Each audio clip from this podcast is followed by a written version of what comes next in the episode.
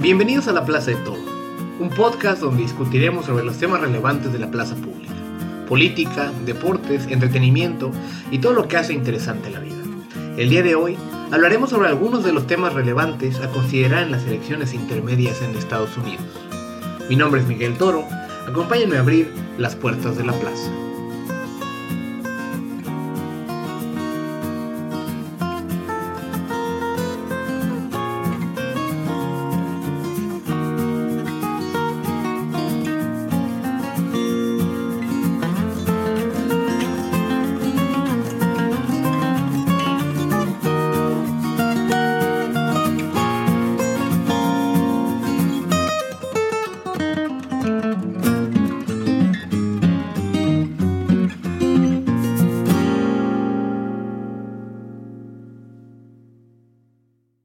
Próximo 6 de noviembre de 2018 serán las elecciones de medio término en Estados Unidos.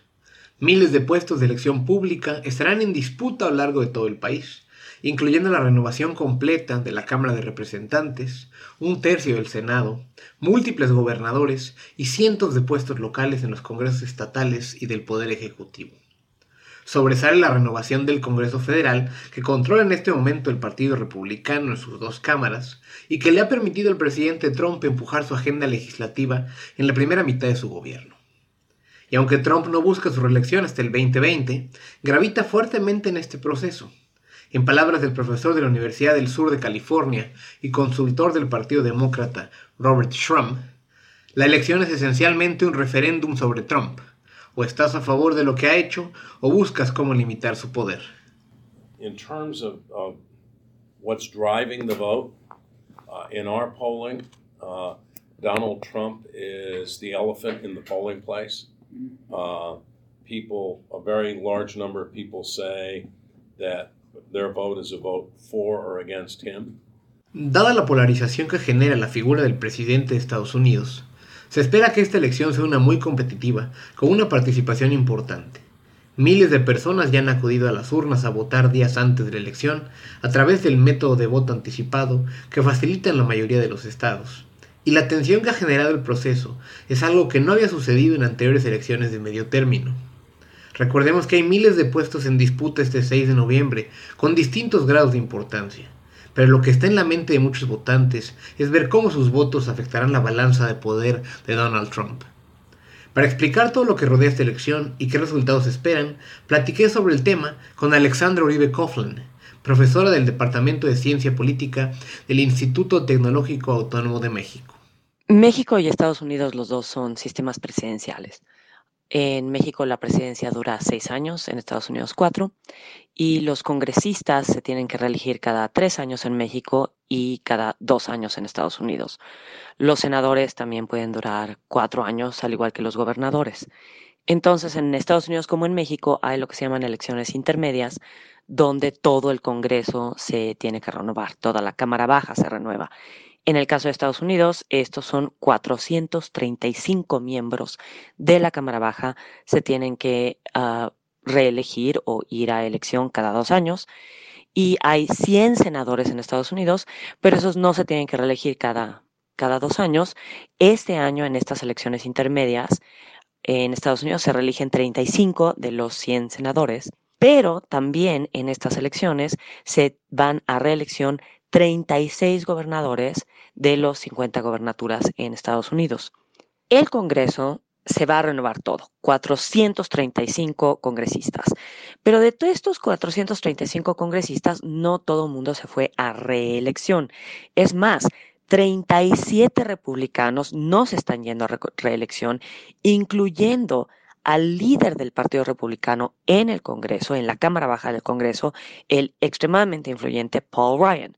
De los demócratas hay 18 demócratas que decidieron no lanzarse a reelección. Hay una excelente oportunidad en estos momentos para que los demócratas tomen control de la Cámara Baja del Congreso. Muchas estimaciones dan la probabilidad de tomar la Cámara Baja a más del 80% incluyendo con, uh, congresos, congresistas, perdón, incluyendo asientos en el Congreso en estados como Nueva Jersey, Texas, Virginia, Florida, estados que han sido relativamente o muy republicanos o algo republicanos. California sabemos que es un estado demócrata, pero hay unos asientos republicanos en California que podrían tomar los demócratas, lo cual les daría control de la Cámara Baja. Esto es, como tú sabes, increíblemente importante porque si los republicanos no tienen el control de la Cámara Baja, es mucho más difícil para el presidente pasar cualquier tipo de legislación, especialmente algunas legislaciones que él ha dicho que le gustaría implementar, los cuales incluyen más recortes a impuestos y partes de la ley de migratoria que seguramente no pasan si los demócratas toman control de la Cámara. El Senado de Estados Unidos ahorita es republicano por una mayoría extremadamente pequeña. Está dividido ahorita 51 a 49. Pero la verdad es que los demócratas tienen una probabilidad muy baja de tomar el Senado.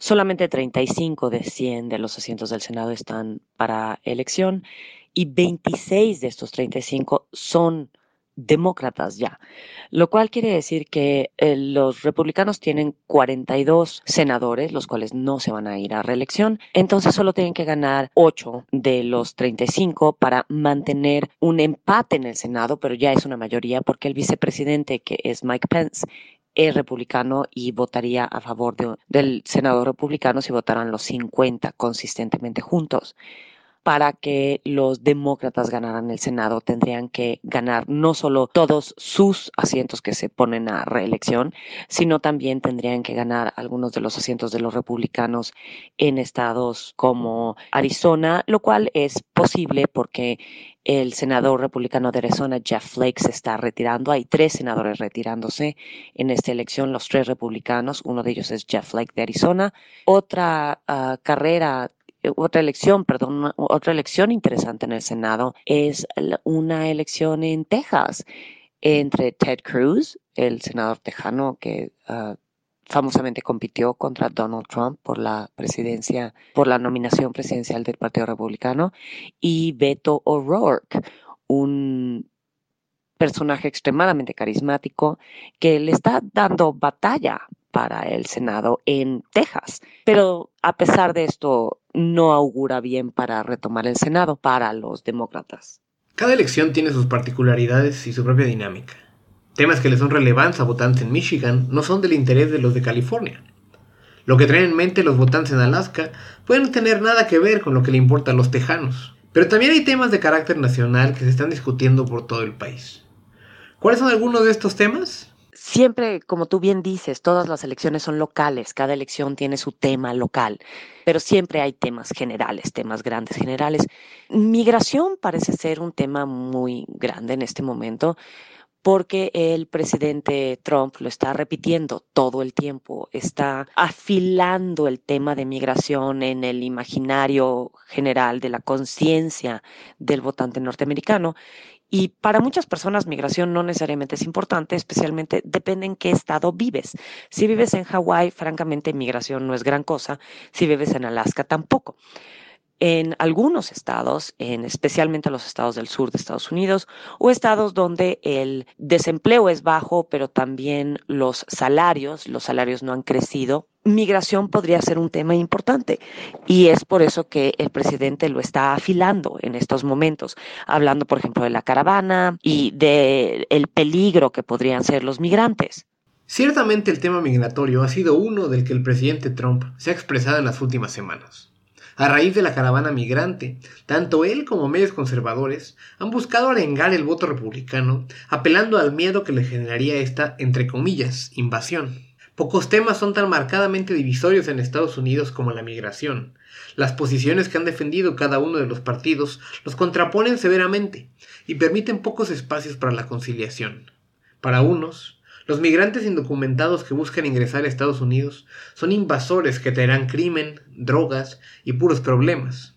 Para otros, son refugiados buscando oportunidades para sobrevivir que traerán su diversidad y enriquecerán la cultura americana. Para profundizar sobre la relevancia de este tema en las elecciones de este 6 de noviembre, platiqué con Andrew Seeley, presidente del Migration Policy Institute en la ciudad de Washington.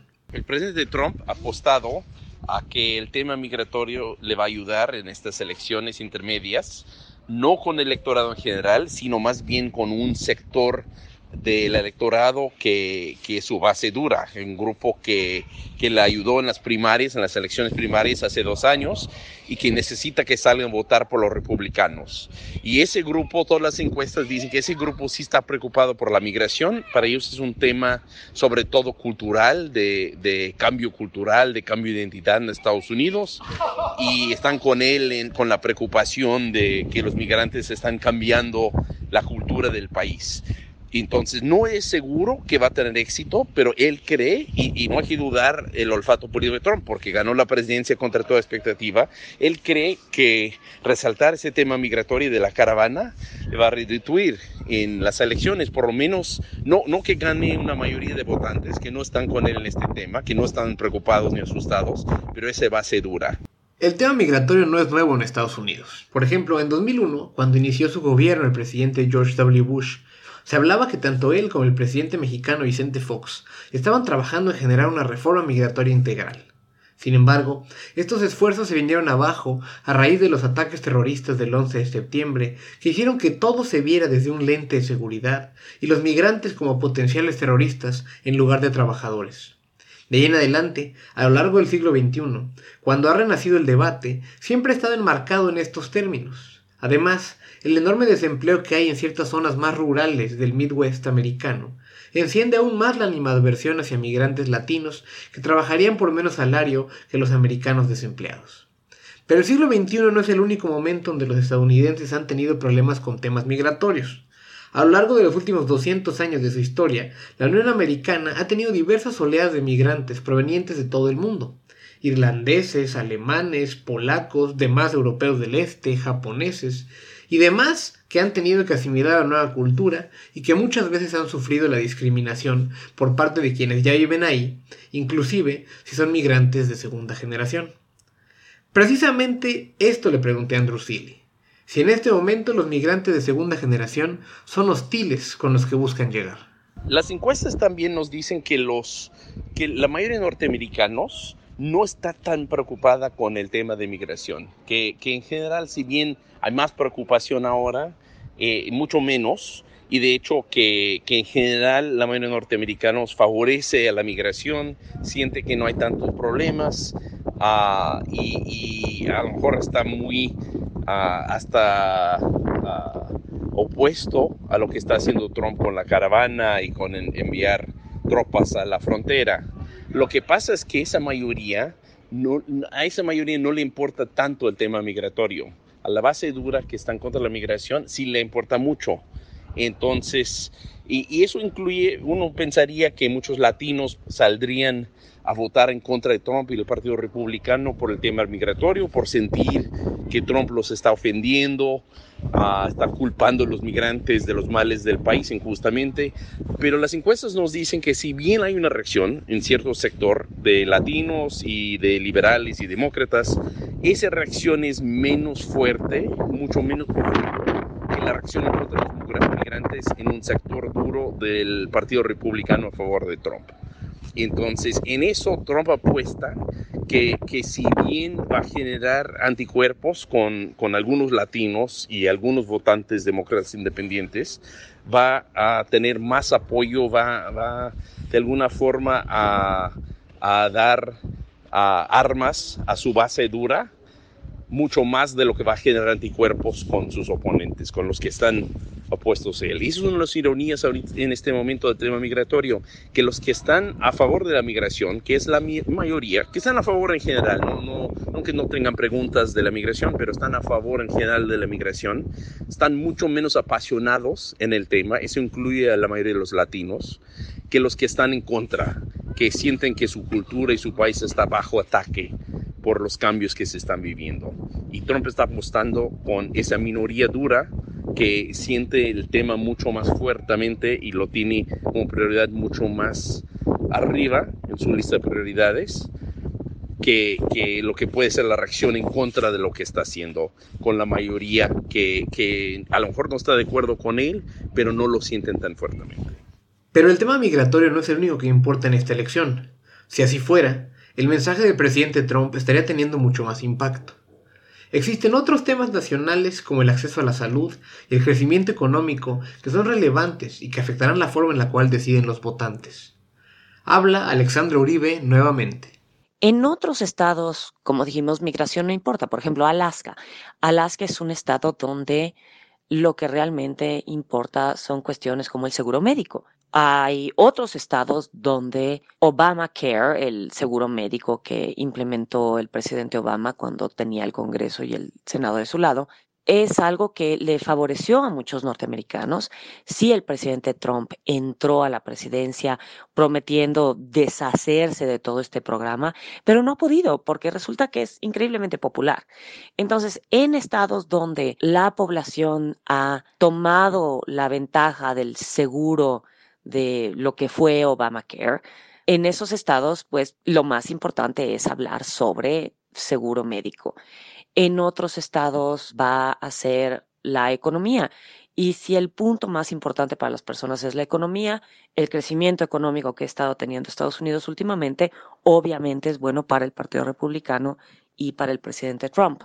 Entonces sí, todo depende de cada estado, cada elección particular. Ahora, en el caso del voto en bloque, no hay voto latino. O sea, no, llevamos años diciendo que el voto latino esto, el voto latino el otro y que los latinos son increíblemente importantes. Pero hay que hacernos a la idea, primero que nada, que los latinos como grupo votan menos en Estados Unidos que cualquier otra minoría. Los latinos nada más no salen a votar. Entonces, si tú hablas de la movilización del voto latino, francamente no existe. Desafortunadamente para algunos demócratas no pueden movilizar ese bloque. Pero también el voto latino no es homogéneo. En Florida el voto latino se divide entre, por ejemplo, el voto de los cubanos, el voto de los colombianos, el voto de otros hispanos. Entonces, no hay homogeneidad. Si eres un hispano, un latino de primera generación, segunda generación, es distinto a que si eres uno de tercera, cuarta generación tienes distintas preocupaciones. Entonces, esta idea de que Donald Trump está haciendo una movilización anti-hispana y eso va a movilizar a los latinos a votar en contra de los republicanos es una falacia que no va a suceder. Por otro lado, existen otros bloques que se podrían movilizar el bloque afroamericano, por ejemplo, pero los afroamericanos tampoco salen a votar en grandes números. Tienes que movilizar ese voto. los jóvenes en Estados Unidos tampoco salen a votar, muchos de los cuales son liberales sociales, probablemente votarían demócrata, pero la verdad es que en Estados Unidos la gente no empieza a votar consistentemente hasta que tiene alrededor de 30 años. Entonces, cualquier persona que tiene 24 años y es extremadamente liberal y no le gusta la política quizá del, del gobierno actual, no sale a votar de todos modos, lo cual entiendo que es sorprendente, pero también sucede en México, por ejemplo, sucede en varios países. Entonces, las personas que los demócratas necesitan que salgan a votar para que ellos puedan realmente tener esta ola azul de la cual están hablando muchas personas, son jóvenes afroamericanos y latinos, que son tres grupos que nada más realmente no votan en Estados Unidos. Por el otro lado tienes el voto de las mujeres. Y sí, efectivamente, como tú bien dices, las mujeres, especialmente en los suburbios que tradicionalmente podrían votar republicano, están empezando a desencantarse con el Partido Republicano y con el presidente Trump, con todo el movimiento Me Too y el movimiento de Kavanaugh. Desafortunadamente, nuevamente, las mujeres jóvenes en Estados Unidos votan mucho menos que las mujeres mayores de 30 o mayores de 40 años. Y en tendencia, las personas mayores tienden, o si quieres tendemos, ¿no? a ser más adversas al riesgo y más conservadoras, lo cual quiere decir que Nuevamente, lo que necesitarían los demócratas para que esto se tradujera en una ola azul es que salgan a votar mujeres jóvenes, que es el grupo de mujeres que menos vota. Que salgan a votar las minorías. Eso es lo que necesitan los demócratas si es que quieren retomar el control de las cámaras legislativas de la Unión Americana. Tarea nada fácil, pese al entusiasmo que han despertado estas elecciones de medio término. Como se mencionó anteriormente, la llamada ola azul que los demócratas quieren impulsar para retomar el control del Congreso pasa porque sus candidatos a representantes puedan ganar en distritos donde actualmente gobiernan los republicanos, como son los de Orange County, al sur de la ciudad de Los Ángeles. En estos lugares viven votantes blancos de mediana edad o hay comunidades de veteranos militares, situación que ha favorecido al Partido Republicano en el pasado. De acuerdo al estratega republicano y jefe de la Comisión Nacional Republicana en el estado de California, Sean Steele, su partido retendrá tres de cuatro distritos clave en el área del sur de California, con los cuales confía que impedirán que los demócratas retomen el control de la Cámara de Representantes. Para los demócratas, ganar en estos lugares será complicado, ya que no solo tendrán que vencer a candidatos establecidos como son los llamados incumbents que gobiernan los distritos, sino que requieren de atraer un público que tradicionalmente se queda en casa como los jóvenes. Precisamente de esto hablé con Christy Smith, candidata a representante federal del Partido Demócrata que busca tomar el lugar de un republicano. It, it ends up being an all of the above strategy, which is kind of typical in American politics. So we do everything from television commercials to commercials on social media and digital platforms, mail in people's mailboxes, telephone calls, texting, and old fashioned knocking on doors. So it is sort of an all of the above. But we've been very fortunate here in these areas to have a number of groups that represent the millennial generation. Next Gen California and Next Gen USA uh, have played a very active role here. And they engage young people in a number of ways. They invite them to social events, they invite them to concerts Hacer una estrategia de todas las opciones, me dijo ella. Tener anuncios en la tele, amplia promoción en redes sociales, panfletos en el correo físico de los hogares, llamadas por teléfono y mensajes de texto, y la vieja estrategia de ir tocando casa en casa buscando convencer a los votantes. Hay que recordar que aunque los anuncios tienen una injerencia limitada sobre los votantes en elecciones presidenciales, son prácticamente el único método para que los votantes identifiquen a los distintos candidatos que aspiran a representarlos en carreras congresionales. Ahora, no solo las elecciones del Congreso son importantes, una de las competencias que más han pasado desapercibidas para la gente que no vive en Estados Unidos son las 36 elecciones de gobernadores que habrá este martes. En ella se juega el control político de las cámaras de Estados Unidos en toda la siguiente década, debido a la enorme injerencia que tienen los gobernadores en la redistritación tras el censo de población. El famoso término en inglés de gerrymandering explica la forma en cómo los políticos norteamericanos diseñan los distritos electorales en formas poco ortodoxas para facilitar que viven en ellos un mayor número de sus votantes. El primero que hizo esto fue el gobernador de Massachusetts en 1812, Elbridge Gerry, que dibujó los distritos de su estado como si fueran salamandras, dando pie a lo que se conocería después como Jerry Salamandering. Me encantaría examinar una por una cada una de estas diferentes elecciones y por qué importan, la de gobernadores, la de Congreso y la del Senado. Bueno, la elección de gobernador importa mucho porque viene el censo del 2020. Por lo tanto, en 2021 va a haber una posibilidad de redistritar Estados Unidos. Es la redistritación que ocurre después del censo. Y obviamente, si tú controlas la gobernatura y también si controlas el Congreso local, tienes una mayor oportunidad para dibujar las líneas de los distritos electorales a tu conveniencia, ¿Qué es lo que ocurrió exactamente la última vez que se hizo redistritación en Estados Unidos, donde muchos congresos locales republicanos redistritaron a su conveniencia. Ahora, esto es importante porque de las 36 gobernaturas que se están yendo a elección, 26 son de republicanos. Eh, y las otras nueve son de demócratas y hay un independiente, pero el independiente no se está yendo a reelección. De estas 26 gobernaturas republicanas, nueve son seguras para que ellos ganen. De las nueve demócratas, tres son seguras que ellas ganan. Y todas las demás no son seguras, algunas están yendo más hacia el lado republicano o más hacia el lado demócrata, pero de todas estas gobernaturas, de las 36, hay 10 que nadie sabe quién va a ganar, o por lo menos en este momento dado, los números están demasiado cercanos como para determinar quién va a ganar la gobernatura, lo cual quiere decir que los republicanos podrían perder por lo menos ocho gobernaturas de las cuales ellos, de estados que ellos ya controlan. Ella fue Alexandra Uribe, profesora del Departamento de Ciencia Política del ITAM, a quien le he pedido que haga un pronóstico en función de la información disponible de las encuestas. Al igual que el estratega demócrata Robert Trump, ella cree que los demócratas conseguirán la mayoría de la Cámara de Representantes, pero no en el Senado, y que hay una buena oportunidad de que los demócratas ganen muchas de las gobernaturas en disputa. The Democrats have had a steady lead in what we call the generic congressional vote.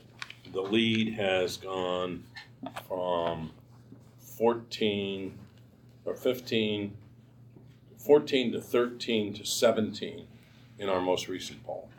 Uh, we'll have another one that will come out on Monday. Uh, we're tracking weekly. Uh, if those numbers are correct, then Democrats will almost certainly take the House. Uh, I believe that, with the exception of a couple dubious polls, the numbers that are out there would all point to Democrats taking control of the House. Right now, my guess would be somewhere around, on, on, on the data, somewhere around 34 to 37 seats would switch. Democrats need 23 to take control, so that would give them a majority of 28. Uh, Senate races are much tougher. Uh, you have 25 uh, uh, Democratic seats up, nine Republican seats. Many of the Democratic seats are in states uh, that Donald Trump carried, red states. Uh, and uh, you have just so many people on the edge Claire McCaskill in Missouri, John Tester in Montana, Heidi Heitkamp in North Dakota, who I think is in the most difficult shape. Uh, I do now. There are there are potential switches the other way. Uh, Arizona, uh, Kristen Cinema is the Democrat is ahead. Uh, in Nevada, Jackie Rosen, the Democrat, is slightly ahead. Uh, you could pick those up. I don't know what to make of the Beto O'Rourke phenomenon in Texas. Uh, someone told me yesterday that 200,000 people who never voted before in Texas have voted in the early vote. Uh, that makes polling that race very difficult. Creo que, y francamente hacer pronósticos ahorita es increíblemente difícil porque desde Brexit tratar de hacer cualquier pronóstico es increíblemente complicado, pero me da la impresión que los demócratas van a retomar la Cámara Baja, los republicanos se van a quedar con el Senado.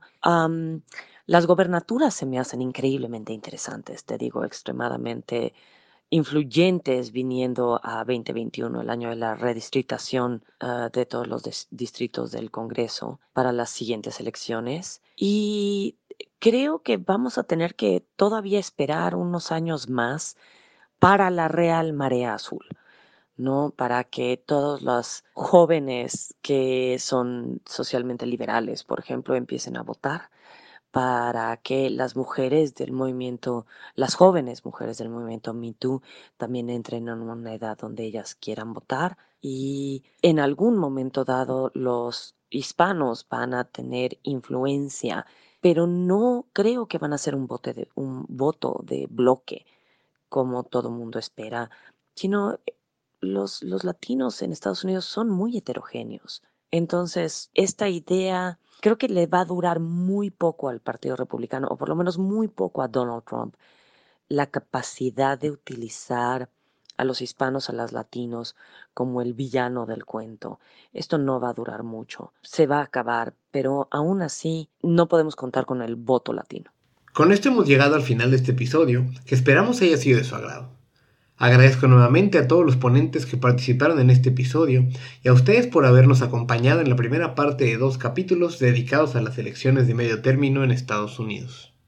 En el siguiente programa hablaremos de quién ganó y qué tipo de implicaciones pueden tener los resultados sobre México. Les pido que nos ayuden a llegar a más personas al compartir este podcast en Facebook, Twitter y sus demás redes sociales. Recuerden que pueden suscribirse al podcast en el app de Podbean, en iTunes y en Spotify.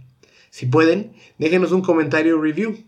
Para cualquier cosa, me pueden encontrar en Twitter en arroba Miguel Ángel Toro. Muchas gracias por escucharnos. Mi nombre es Miguel Toro y es momento de cerrar las puertas de la plaza.